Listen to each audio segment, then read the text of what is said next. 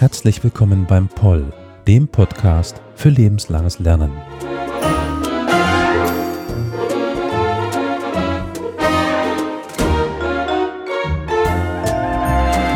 Mein Name ist Elias Hart und ich werde Sie, ich werde euch, ich werde dich heute hier durch diese erste Folge führen. Was wird euch hier beim Poll, dem Podcast für lebenslanges Lernen, erwarten?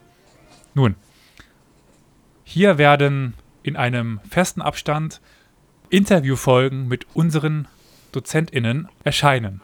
Was sind wir? Das Zentrum für lebenslanges Lernen. Wir sind eine universitäre Organisation, die sich unter anderem auch dem Gasthörerstudium widmet. Und in diesem Rahmen veranstalten wir Kurse mit ganz verschiedenen Schwerpunktbereichen. Äh, regionaler Schwerpunkt, Gesundheitsschwerpunkt, geschichtlicher Schwerpunkt, medizinischer Schwerpunkt, politischer Schwerpunkt. Und aus diesen Kursen heraus werden wir hier Folgen entwickeln, die Sie eben dann sich anhören können und hoffentlich, so hoffen wir zumindest, einiges lernen können. Bevor wir aber mit dieser heutigen Folge starten, möchten wir noch ganz gerne unserem äh, Partner danken, äh, Krämer IT, die, diesem, die dieses Ganze erst ermöglichen. Und was heißt äh, wir und was ist die erste Folge heute überhaupt? Die erste Folge ist gleich eine, naja, ein, ein Teaser für eine Veranstaltung, die, die im Juni 2021 gestartet ist passenderweise äh, zu 50 Prozent durch mich organisiert, Elias. Aber äh, ich mache es nicht alleine. Ich habe einen sehr schätzenswerten Mitkollegen, der das Ganze mitorganisiert, den ich jetzt auch an dieser Stelle hier erstmal willkommen heißen will. Herzlich willkommen, Herr Florian Deller. Hallo Elias und liebe Zuhörerin. Wir machen einen Kurs äh, mit einem historischen Schwerpunkt, sage ich jetzt mal. Wir machen den Kurs Europa und seine Kriege in der Welt. Äh, das Ganze ist angesiedelt im Schwerpunktbereich ja, Politik bei Herrn Thomas Schmidtgeil. Wir werden jetzt nicht äh, jede der Schlachten durchsprechen, wie sie eben in, den, in der Veranstaltung dann, äh, wie das dann in der Veranstaltung passieren würde. Wenn Sie das dann hören wollen, müssten Sie noch den Kurs buchen. Aber wir würden gerne Ihnen einen ja, Überblick geben, was wir denn in diesem Kurs machen und was wir denn besprechen wollen. Ich würde mal direkt mit meiner Person starten oder mit meinem Thema starten, denn wir haben die Folgen uns ein bisschen aufgeteilt. Also äh, so abwechselnd äh, der eine, dann der andere. Und das Ganze auch ein bisschen zeitlich eingeordnet. Also ja, wir beginnen im Mittelalter und enden dann in der ja, Neuzeit eigentlich schon. Kurz vorm Ersten Weltkrieg. Dementsprechend dann stelle ich erstmal meine Schlacht, meine, meine ersten beiden Schlachten vor, die für Europa eigentlich gar keine so große Rolle gespielt haben. Da kann ich direkt mal eine Frage an äh, meinen lieben Kollegen stellen. Die Schlachten von Hattin und Ein Jalut, sagen dir der was? Äh, Definitiv. Es klingelt da ein Glöckchen, das mir sagt Kreuzzüge. Vor allem Hattin, die berühmte, furchtbare Niederlage des Königreichs Jerusalem in der Wüste gegen Salahadin. Genau. Das war eine wichtige Kreuzzugsschlacht, so man könnte es bezeichnen als der Anfang vom Ende. Das war der Sieg von Saladin oder Salahadin, wie Herr Deller schon richtig sagte, gegen die Kreuzfahrer, gegen das Kreuzfahrerkönigreich Jerusalem. Die Schlacht fand 1187 statt und wird zum Beispiel aufgearbeitet in dem Film Königreich der Himmel. Diese Schlacht spielt deshalb eben eine große Rolle, weil dadurch das Königreich Jerusalem endgültig an Macht verlor gegenüber den Ayubiden, das ist die Dynastie, das ist das Königreich von Saladin, von Saladin. Und danach fällt Jerusalem, soll kurzfristig nochmal zurückerobert werden. Äh, die heilige das Heilige Kreuz geht verloren und solche Dinge eben, die dann im Umfeld passieren. Es fallen sehr viele Krieger und es kommt eben kein Nachschub mehr aus Europa. Ein Jalut aber hat jetzt nur indirekt was mit den ja, Kreuzzügen zu tun. Ein Jalut, das ist ja die Goliathsquelle, äh, auch heute noch äh, in Israel zu finden, die Gegend. Das hatte eine ganz andere Bedeutung für Europa und überhaupt für die Welt. Also einerseits hat es seinen Anteil dann doch am Niedergang der Kreuzfahrerherrschaften, die er dann 1291 endgültig mit dem Fall von Akkon da niedergehen sollte, aber auch für die westliche Welt, weil es war die erste große Niederlage der Mongolen. Ich denke, Sie kennen alle Genghis Khan, der große mongolischen Eroberer, der im 13. Jahrhundert aus ja, der Mongolei kommend äh, die Welt erstmal wie, also sehr schnell erobert hat. Und nach seinem Tod dann auch seine Söhne und deren Söhne. Und 1260, ah, ich fange ein bisschen früher an, 1258 wird dann Bagdad erobert, die Hauptstadt des Kalifats. Der letzte Kalif wird auf bestialische Art und Weise getötet. Und danach wenden sich äh, die Blicke der Mongolen nach Ägypten. Und um nach Ägypten zu kommen aus dem Irak, muss man durch Syrien und durch Palästina. Und dann kommt es eben dazu, dass bei Ein Jalut die Mongolen auf die Ägypter treffen. Die Ägypter ist in dem Sinne nicht ganz richtig, dazu muss ich ein bisschen ausholen. Ägypten war zu dem Zeitpunkt schon zehn Jahre lang durch die sogenannten Mamluken beherrscht. Mamluken, das sind im islamisch-arabischen Kulturkreis ja Kriegssklaven, als Kinder versklavt, militärisch ausgebildet und dann als Elitetruppe ja, benutzt. Und die hatten eben in Ägypten die Macht übernommen und das waren eigentlich Türken. Aber jetzt Türken nicht aus der Türkei, sondern, ja, was ist das heute? Heute Südrussland dagegen, also Kipchak-Türken. Und nun kämpften berittene Mongolen gegen berittene Kipchak-Türken und 1260 gelingt es eben den Mamluken, diesen Vorschritt, diesen Vorstoß der Mongolen abzuwehren und zu gewinnen. Und das ist die erste große Niederlage der Mongolen, die dann eben aufgehalten werden und auch dann in Europa nicht mehr weiter vorstoßen können. Das sind die beiden ersten Schlachten, die vorgestellt werden sollen. Eben Hattin und Ein Jalut. Hattin als die krachende Niederlage des Königreichs Jerusalems, Ein Jalut als die Niederlage der Mongolen, die den Aufstieg der Mamluken dann bedingte, die dann im Endeffekt die Geschichte der Kreuzfahrerstaaten beenden sollte, 1291, als dann die ägyptischen Mamluken Akkon als letzte Stadt der Kreuzfahrer eroberten. Es waren wir aber schon so ein bisschen außerhalb von Europa, hat jetzt eher die Kreuzfahrer als Thema. Das nächste oder die nächste wichtige Schlacht geht dann aber doch quasi nach Zentraleuropa fast schon. Nicht wahr? Absolut. Ähm, ich könnte eigentlich auch äh, soweit schon mal spoilern, als dass äh, ich auf jeden Fall nicht nur über eine Schlacht reden kann. Denn ähm, es wird um einen, um den Konflikt gehen, in dem diese Schlacht oder diese Schlachten dann eben eingebettet sind, nämlich den Hundertjährigen Krieg zwischen den Königreichen von England und Frankreich. Äh, das große Thema, das wir uns ja so ein bisschen als Deckel übergestülpt haben, ist ja Europas Schlachten und Kriege in der Welt. Und äh, ich habe deswegen versucht, äh, mir mal so ein bisschen zu überlegen, inwiefern der Hundertjährige Krieg beziehungsweise diese Schlachten von Crecy und Agincourt, die wohl die berühmtesten dieses Konfliktes eben sind, eine europäische Komponente hineinbringen. Und äh, der eigentlich im Prinzip deutlichste oder offensichtlichste Faktor ist, äh, welche Bündnissysteme und welche dynastischen Verbindungen überhaupt zu diesem Krieg geführt haben. Warum kommt der Hundertjährige Krieg überhaupt zustande? Es handelt sich im Prinzip um einen Erbfolgestreit. Also wir sind da im Prinzip in diesem dynastischen Konflikt des Hauses Plantagenet, englisches Königshaus, das mit Wilhelm dem Eroberer begonnen hat und dann über Hochzeiten und dynastische Verwicklungen eben stark mit Frankreich verknüpft ist und dem Hause Valois, das damals die Könige Frankreichs stellt, äh, um eben dieses Recht der Krone von England auf die Details, wie es jetzt da im Einzelnen und die Argumentationen aussahen, warum England einen Anspruch auf Frankreich oder umgekehrt haben sollte, das werden wir dann im Kurs ein bisschen mal weiter uns anschauen. Auf jeden Fall übt sich dieser Krieg äh, in wirklich spannender und Europa schon durchaus involvierender Weise aus, denn äh, der Hundertjährige Krieg spielt sich nicht nur zwischen England und Frankreich ab, sondern er involviert eben auch deren Verbündete. Das sind vor allem zum Beispiel das Heilige Römische Reich auf französischer Seite.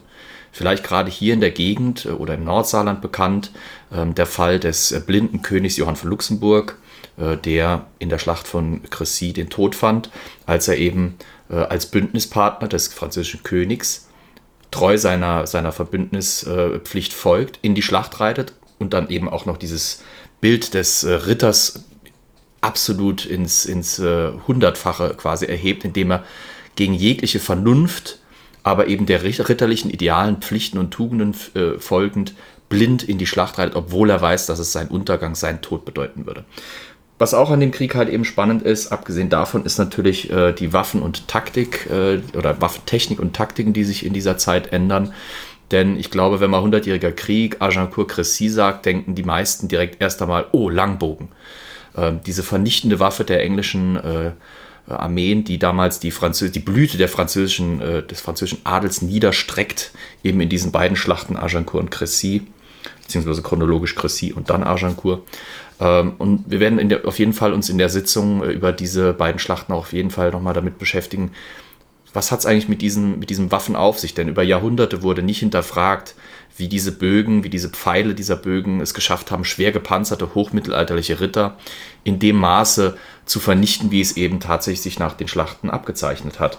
Das hat man inzwischen äh, durch auch Experimentalarchäologie und äh, äh, simples Reenactment ausprobieren eben äh, ziemlich gut ergründen können. Und da gibt es eben neue Erkenntnisse, die möchte ich gerne in dem Kurs ein bisschen diskutieren. Also wie man sehen kann, es geht nicht nur die europäisch-politische Komponente, wir gehen auch ein bisschen in die äh, technologische und äh, auch ein bisschen die kulturelle Komponente dieses Krieges und dieser Auseinandersetzung hinein.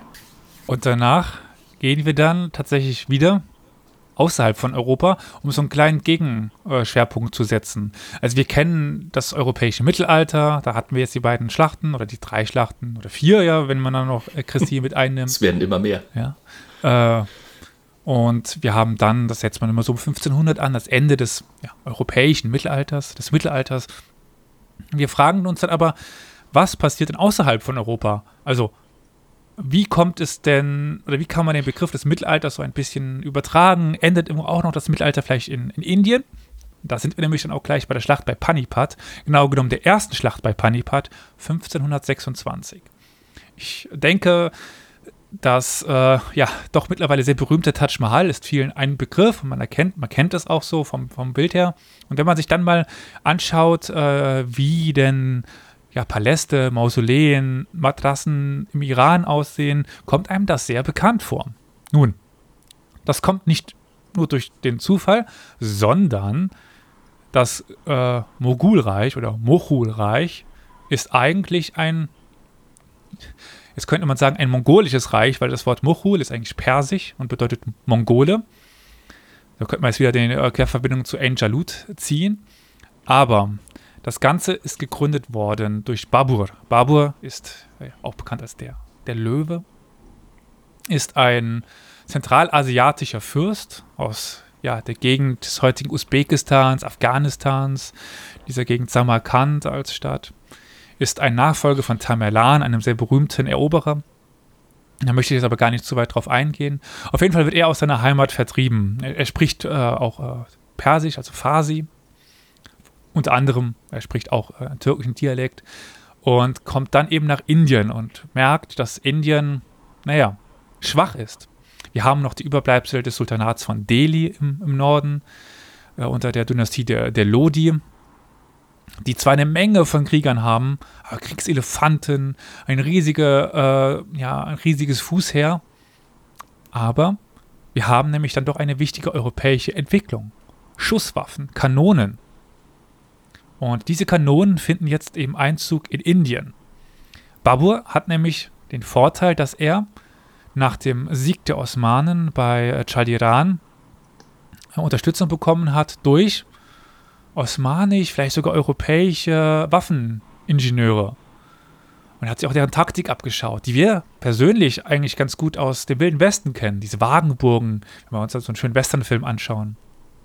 Also, wenn dann die Indianer angreifen, die äh, Siedler machen diese Wagenburg und schießen dann eben aus, der, aus, der, aus dem Schutz dieser Wagenburg, ähnlich, jetzt mal ganz grob gesagt, ähnlich geht Babur auch bei Panipat vor. Also, er stellt Wagen auf, äh, stellt zwischen die Wagen Kanonen und lässt Gewehrschützen, also eine frühe Form eines äh, Gewehres, eben über diese Wagen schießen. Und so schafft es ein zahlenmäßig weit überlegenes indisches Heer, in die Flucht zu schlagen und auch wirklich zu besiegen. Und auch diese Kriegselefanten gehen halt bei, dem, bei den Geräuschen, die sie überhaupt nicht kennen, der Kanonen, gehen durch und rennen die eigenen Truppen über den Haufen. Mit einer wirklich zahlenmäßig weit unterlegenen Herrschaft des Babur Indien zu erobern und das Mogulreich zu begründen. Wie schafft er es? Durch europäische Technologie. Das ist eben die Schlacht bei Panipat, die, die, die den Untergang des Delhi-Sultanats äh, vollendete und den Aufstieg des Mogulreichs begründete. Es kommt danach noch zu ein paar Problemen, aber auf die wollen wir jetzt hier nicht näher eingehen. Aber die Mogule dann auf, also das Reich, auf das die Engländer dann treffen, wenn sie Indien erobern und äh, die auch lange Zeit im Kontakt mit, mit England standen oder den, äh, Großbritannien und auf die so ja, faszinierende Bauwerke wie das Taj Mahal zurückgehen. Danach äh, würde ich sagen, in der Sitzung wird es ein bisschen wässrig, oder? Ja, in der nächsten Sitzung wird es tatsächlich wässrig. Wir äh, kommen zurück nach Europa und zwar in das Jahr 1588, als sich zwei Mächte miteinander eben streiten, und zwar Spanien, die große Weltmacht der Habsburger auf der einen Seite, der große Machtblock, den äh, dieses riesige weltumspannende Reich darstellt, und das relativ isolierte, noch nicht ganz gefestigte elisabethanische England.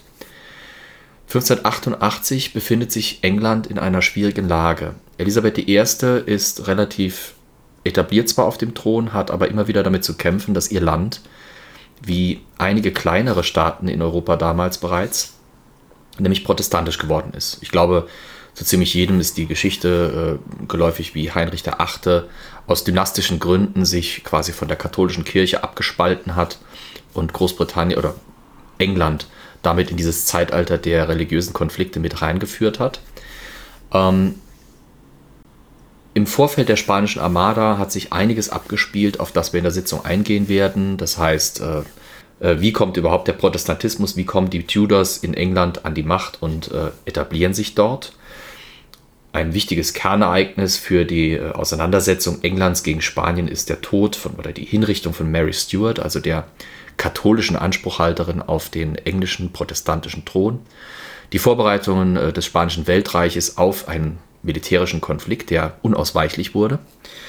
Und auch wie, ähnlich wie bei äh, den Schlachten in Indien, technologischer Fortschritt eine Rolle spielt, allerdings eben nicht für Landkriegsführung, sondern hauptsächlich für die Seekriegsführung. Die spanische Armada wird von den Engländern geschlagen. So heißt es immer in der Erzählung, vor allem weil ihre Schiffe wendiger waren, ihre Artillerie besser waren, ihre Anführer besser waren, etc. Das ist diese alte klassische Erzählweise. Ähm, aber es gab noch viele, viele andere, eigentlich fast schon wichtigere Faktoren, die in diesem nationalen Narrativ der spanischen Armada eine Rolle spielten, wie das Wetter, äh, die persönlichen Fähigkeiten einzelner Personen, Umstände, die, auf die weder die Personen noch äh, die Politik einen Einfluss hatte, äh, die eben dazu führen, dass dieses gewaltige Flottenkonstrukt der spanischen Armada vernichtend geschlagen wird. Ähm, es hat eine Rolle gespielt, dass Artillerie sich fortentwickelt hat, dass zum Beispiel in England eine neue Kriegs Seekriegsführung eben basierend vor allem auf Artillerie plötzlich auf die spanische, etwas ältere äh, Taktik oder Theorie der Seekriegsführung analog zur Landkriegsführung trifft, wo man eben quasi Schiffe wie schwimmende Burgen behandelt, die aufgrund ihrer hohen Bordwände, ihrer massiven hölzernen Kastelle eine wunderbare Plattform für klassische Belagerungskrieg, wie er auf dem Land geführt wird, nur halt eben auf diesem neuen Medium See aufeinanderprallen und wo da die neuen richtungsweisenden Entwicklungen sind. Aber auch was das für Auswirkungen auf die europäische Machtkonstellation hat, dass plötzlich England ja, das erste Mal so richtig eine Weltmacht quasi wird, eine ernstzunehmende Macht im Spiel der europäischen Mächte. Und ähm, ich werde mir so ein bisschen zur Aufgabe machen, da so ein paar Mythen zu entkräften, die eben um diese Schlacht sich lang, lange Zeit gerankt haben, die viel in den Medien auch rezipiert wurden, sowohl in Büchern als auch in äh, Filmen, Serien und Dokumentationen. Und äh, wir werden uns eben mit einzelnen Personen, mit der, mit der Schlacht selber, mit einzelnen Personen, die daran teilgenommen haben, sowie der Technologie, Taktik und den politischen Auswirkungen auseinandersetzen. Grob gesagt. Das ist quasi die Schwelle, die uns in dieses äh, Zeitalter der religiösen Verwirrungen stürzt. An dieser Stelle sei vielleicht ein Querverweis gezogen, denn wenn Sie, wenn ihr euch dafür interessiert, für solche Schlachten, dann können wir euch auf einen anderen Podcast des Zells verweisen, wo auch wieder wir zwei zu hören sind. Äh, das ist Historia Universalis, der Geschichtspodcast, auch hier unter dem äh, Label der Podcast der Universität des Saarlandes zu finden. Dort finden sich Folgen zu vielen, aber auch nicht allen Schlachten, die hier angesprochen werden. Also, wenn ihr da mehr hören wollt und äh, naja, es vielleicht ein bisschen später ist, also der Kurs schon vorbei ist, könnt ihr auch gerne dort, können Sie auch gerne dort nachhören. Als nächstes müssen wir zeitlich ein bisschen uns verwirren, nämlich ich werde zuerst die nächste Schlacht vorstellen, die zeitlich schon sehr viel weiter ist, bevor dann Herr Deller wieder äh, etwas äh, zurückspringt in der Zeit, wo ich dann wieder vorspringe und er wieder zurückspringt. Also äh, nicht verwirren lassen dadurch. Einfach, dass hier die äh, Schlachten aufeinander abwechselnd folgen. Die nächste Schlacht ist ja zu vergleichen mit einer Soap Opera. Warum? Weil sie katastrophal schief lief. Es ist die Schlacht bei Balaklava. Jetzt könnte man sich fragen, wo liegt Balaklava? Balaklava liegt auf der Krim, also äh, im äußersten Ost-Südosten Europas. Wer hat dort teilgenommen? Das mag jetzt verwundern, da kann ich nämlich den Querverweis zu Armada ziehen. Die Briten. Was machen die Briten auf der Krim? Die Briten haben die Osmanen auf der Krim verteidigt. Warum? Also man merkt schon, man muss viel ausholen. Ich denke, vielen ist der Begriff des Krankenmanns am Bosporus ein Begriff, der, der ja auch äh, aktuell sich großer Bekanntheit äh, erfreut. Und der wurde damals geprägt durch den russischen Zaren, der eben merkte, dass das große Osmanische Reich mittlerweile eigentlich am Boden lag.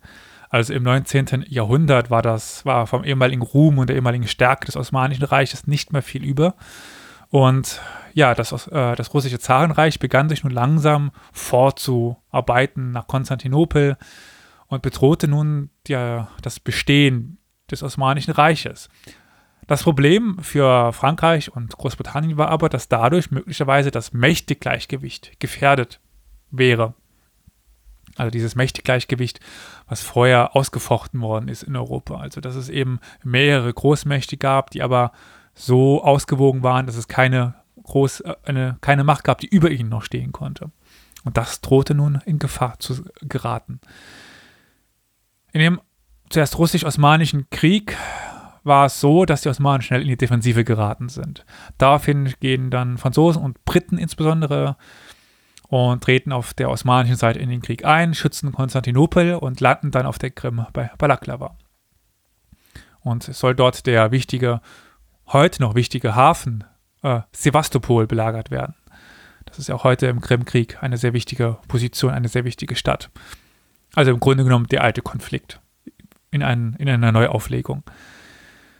Und der Hafen, wo die britischen Schiffe eben anlagen, ist Balaklava. Dort war nur eine kleine Garnison stationiert, eine kleine Truppe. Der Hauptstreitmacht war eben auf dem Weg nach Sevastopol. Die Russen nun aber wollen diesen Hafen erobern, weil sie so den Nachschub abschneiden hätten können.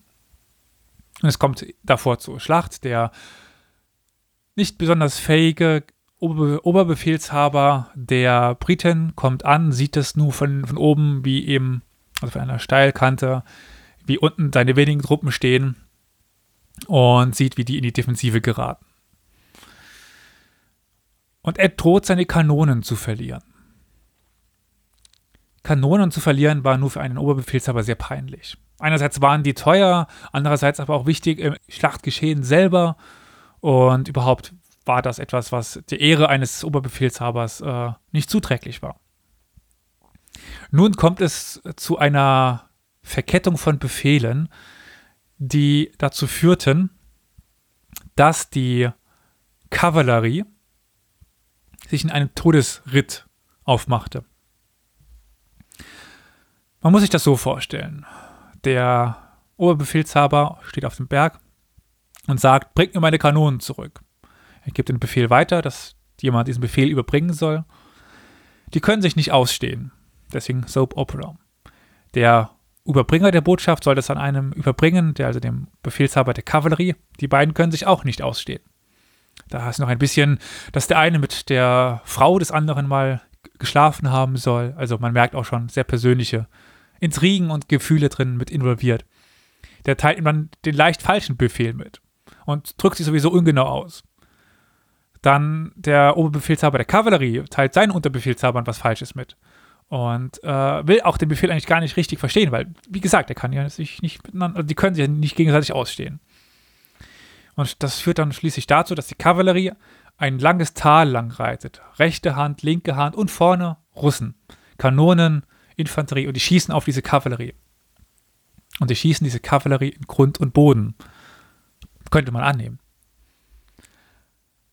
Aber aus irgendwelchen Gründen schafft es diese Einheit von Kavallerie tatsächlich ans Ende des Tales, überrennt dort die Artillerie, die Kanonen, die sie ja, also die falschen, weil die Kanonen, die sie hätten retten sollen, waren woanders, aber die, die Kanonen der, äh, der Russen werden überrannt und danach machen sie sich wieder auf den Rückweg.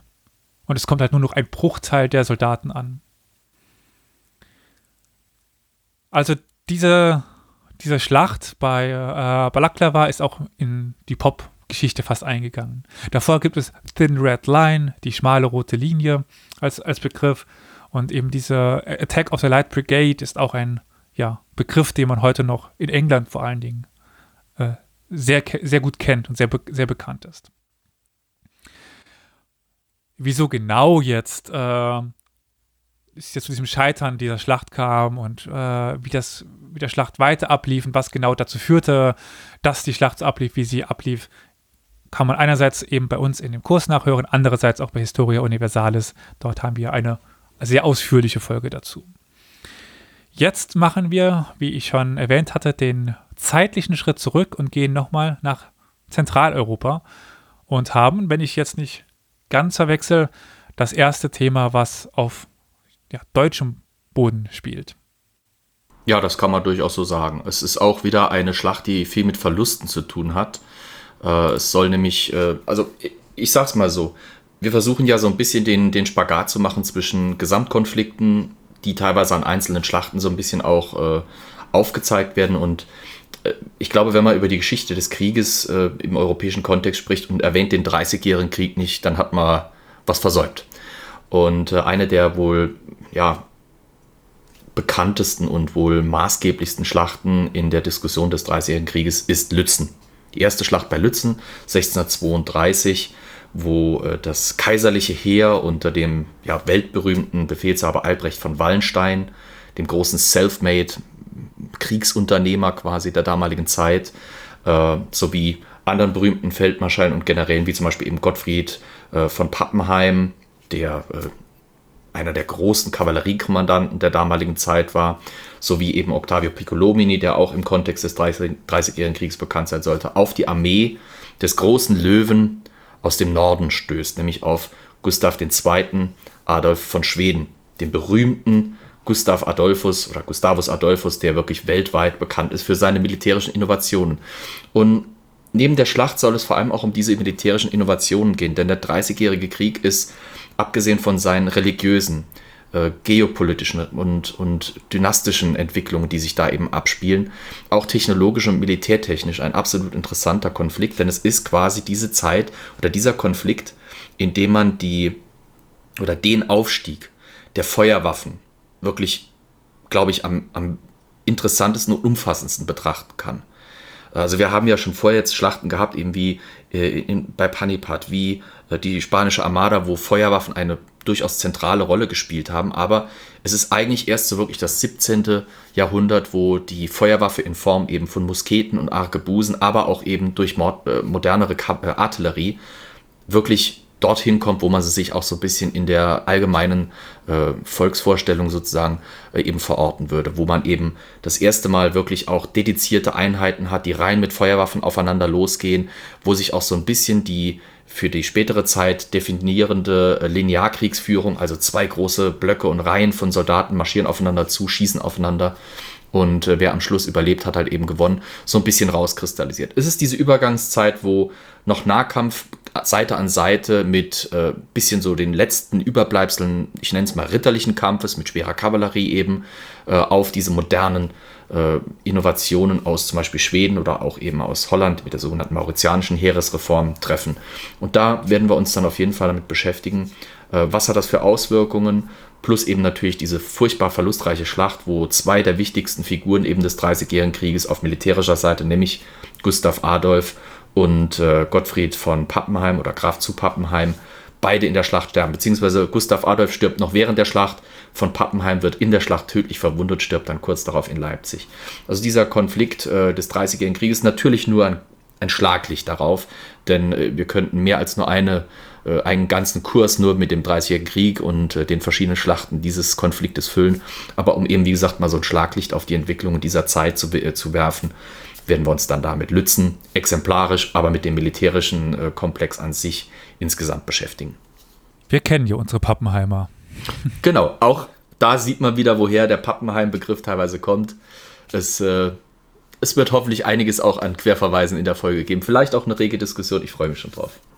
Das sind alles Schlachten, die die Welt auf jeden Fall geprägt haben und bis heute irgendwie nachwirken. Definitiv. Die nächste aber zumindest im westlichen Kulturkreis weniger.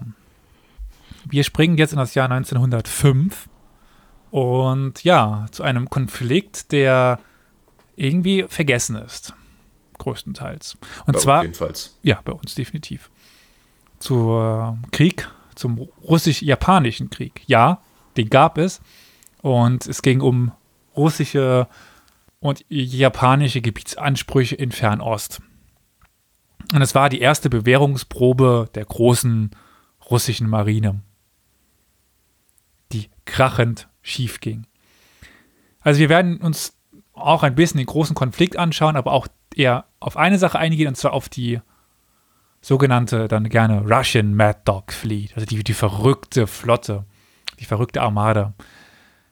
Es war so, dass Russland nun jetzt ja zwei Zugänge zu zwei Meeren hatte. Also einerseits Ostsee, gut, auch Schwarzes Meer und eben neu jetzt der Pazifik zu Japan hin. Und da waren sie gnadenlos der japanischen Marine unterlegen. Das heißt, man hat die Ostseeflotte eben dorthin verlegen wollen. Man muss sich das aber auf der Karte mal vorstellen. Also von der Ostsee nach Japan ist ein ganz schön langer Weg. Nichtsdestotrotz machte sich eben diese Flotte auf den Weg und schipperte halt durch Ostsee in die Nordsee, runter Spanien vorbei, um Afrika rum, guten Teil auch durch den Suezkanal und dann eben hoch nach Japan. Das Problem war, diese Fahrt war alles andere als vorfallsfrei, um das jetzt mal so auszudrücken. Schamlose Untertreibung. Also es gab einige Kontakte. Einerseits hätten sie mal fast einen Krieg gegen England ausgelöst, als sie eine englische äh, See, ähm, als sie eine, englische Fischfangflotte. Als sie eine englische Fischfangflotte versenkten, was mal so aus Versehen passieren kann in der Nordsee. Äh, andererseits gab es vor Madagaskar Schießübungen, wo sie sich fast selbst versenkten. Also, das muss man auch erstmal schaffen. Und sie zerstört in Gibraltar große äh, Teile des Hafens, aus Versehen beim Ausfahren. Also man merkt schon, das war eine einzige Slapstick-Abfolge von äh, Fehlern, von schlechten Entscheidungen, sodass die Flotte eigentlich schon besiegt war, bevor sie in Japan angekommen ist, ohne jemals Feindkontakt gehabt zu haben. Das wurde dann auch, äh, das ist zu dieser Zeit dann entstanden, erstmals von einer großen Presseöffentlichkeit auch mit begleitet worden, wo sich die Welt noch etwas darüber amüsiert hat, äh, mit welcher Unfähigkeit diese russische Flotte sich eben nach Japan auf den Weg gemacht hatte. Es kommt man vor äh, Tsushima, das ist eine Insel zwischen Korea und Japan, tatsächlich zur Schlacht, die dann auch noch katastrophal geführt worden ist. Also die, äh, der russische Admiral war komplett unfähig, wieder hier der, auch ein Vergleich zu Balaklava vorher, äh, auch aus ähnlichen Gründen tatsächlich. Und im Endeffekt äh, wird das zu einer, ja, zu einer herben Blamage der russischen Marine, die gegen die Japaner, die damit auch in den Kreis der europäischen Mächte irgendwie aufsteigen, also als vergleichbar zu den europäischen Mächten aufsteigen, äh, ist dann diese Folge dieses russisch-japanischen Krieges. Genau, die Russian Mad Dog Fleet, ähm, eine wilde Fahrt, einer, einer Flotte, die ja, besiegt ist, bevor sie ankommt. Danach gehen wir jetzt aber nicht in den fernen Osten, sondern irgendwie in den fernen Westen, würde ich so behaupten. Und sehen, dass auch äh, die amerikanische Geschichte stark von Deutschland geprägt ist. Absolut. Auch hier wiederum der Aufstieg einer außereuropäischen Macht zu einer Art Großmacht. Äh, es soll nämlich um die Schlacht von Yorktown 1781 gehen. 1781 äh, war der amerikanische Unabhängigkeitskrieg bereits sechs Jahre am Laufen. Äh, das heißt also, die 13 berühmten 13 britischen Kolonien in Nordamerika lehnen sich gegen ihren Souverän, die britische Krone, auf und erstreiten eben Stück für Stück entgegen jeglicher Wahrscheinlichkeit und äh, und aller Vermutungen nach und nach tatsächlich ihre Unabhängigkeit. Das erste Mal quasi, wo ein Staat in dieser Form entsteht äh, durch die Auflehnung gegen eine Monarchie. Auch das erste Mal, wo sich eine, eine Kolonie oder wo sich ein kolonialer Komplex von dem Mutterland, von der Kolonialmacht in irgendeiner Form abspaltet. Die Schlacht von Yorktown soll deswegen exemplarisch sein, weil wir hier ein bisschen auch einen regionalen Bezug ziehen können und auch zeigen können, wie die europäische Komponente in internationalen Konflikten äh, mitspielen kann. Und zwar auf welchem Level auch. Es geht hier nicht dann nur um die Großmacht Großbritannien, die in Fernwest dann eben kämpft, sondern bei Yorktown kämpfen auch zwei weitere Nationalitäten deutlich mit. Zum einen Frankreich, das eine Expeditionskraft oder Streitkraft unter dem Comte de Rochambeau äh, nach Amerika entsandt hat, um dort eben den Kolonisten, den Unabhängigkeitskämpfern zu helfen. Und der in seinem Kontingent nicht nur Franzosen mitführt, wie es gerne leider Gottes auch in der modernen Erzählung in Amerika wieder stärker vertreten ist. Es wird dann immer so schön pauschal gesagt, ja, bei Yorktown oder überhaupt im Unabhängigkeitskrieg kämpften Franzosen auf den Seiten der äh, Amerikaner gegen die Briten. Yorktown wurde lange Zeit die deutsche Schlacht genannt. Und zwar, weil sowohl unter den Kommando des äh, britischen Oberbefehlshabenden Lord Cornwallis, General Lord Cornwallis, äh, Hessen vor allem, also auch Deutsche kämpften.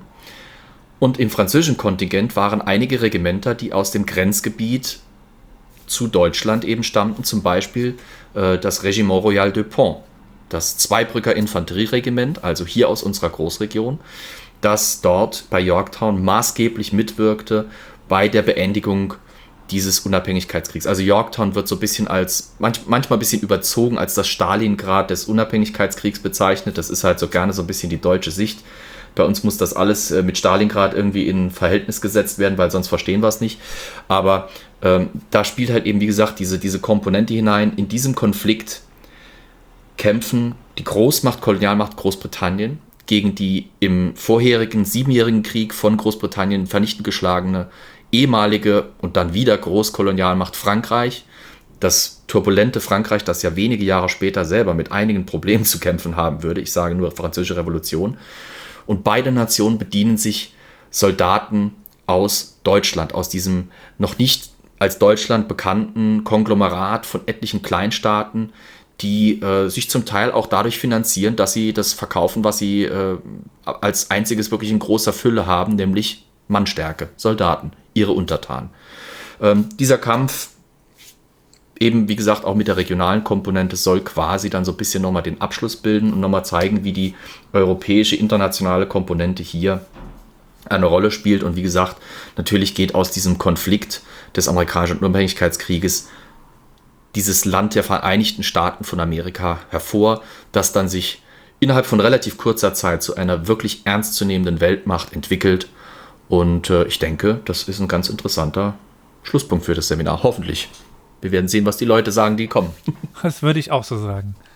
Also, liebe ZuhörerInnen, wenn Sie jetzt äh, Interesse daran haben, kann ich Sie nur auf die Seite des CELS, des Zentrum für lebenslanges Lernen, verweisen, die Sie sicherlich in den Shownotes hier finden werden und sich dort mal die Kurse allgemein anschauen. Es werden ja auch äh, noch ein paar weitere Folgen veröffentlicht sein. Also hören Sie sich auch gerne die mal an. Dort werden Sie dann äh, ein bisschen was von mir hören, aber vor allen Dingen von weiteren ExpertInnen, die da äh, mit ihrer Meinung und ihrem Wissen Rat und Tat stehen. Also es lohnt sich hier definitiv dran zu bleiben. Folgen Sie uns, bewerten Sie uns, äh, schreiben Sie uns auch gerne eine Nachricht, ein, einen Kommentar und äh, ich bin gespannt, was hier noch alles an interessanten Themen kommen wird. Und äh, ja, ich bedanke mich auch bei dir ganz herzlich, Florian, dass gerne du äh, deine Expertise hier zur Schau gestellt hast, uns hast dann teilnehmen lassen. Und ich würde mich dann verabschieden. Hoffentlich auf bald. Zahlreich in unseren Kursen.